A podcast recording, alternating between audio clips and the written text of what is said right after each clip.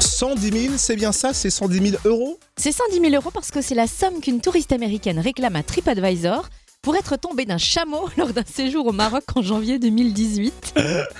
Ça fait mal, c'est haut un chameau quand même. On se moque pas. Un peu plus de 2 mètres. ouais. Une bosse ou deux bosses Un chameau Oui. Deux bosses, le dromadaire, une bosse. Merci. Voilà.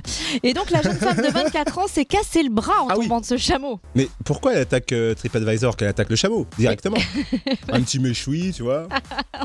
C'est nul. Elle avait réservé l'activité sur une plateforme qui appartient donc à TripAdvisor. Et elle estime que les règles de sécurité n'ont pas été respectées au cours de son excursion. D'accord. En fait, elle serait montée sur une chamelle enceinte qui était à un mois de son terme et qui a donc fini par la projeter à terre. D'accord. Cette euh, jeune femme a dû être opérée au Maroc et elle réclame une compensation financière de 110 000 euros pour couvrir ses frais médicaux. 110 000 euros de soins, bah, c'est cher. Ah bah ça coûte un bras Voilà ce que c'est de rouler sa bosse aussi. oui, je suis chameau, ok, d'accord.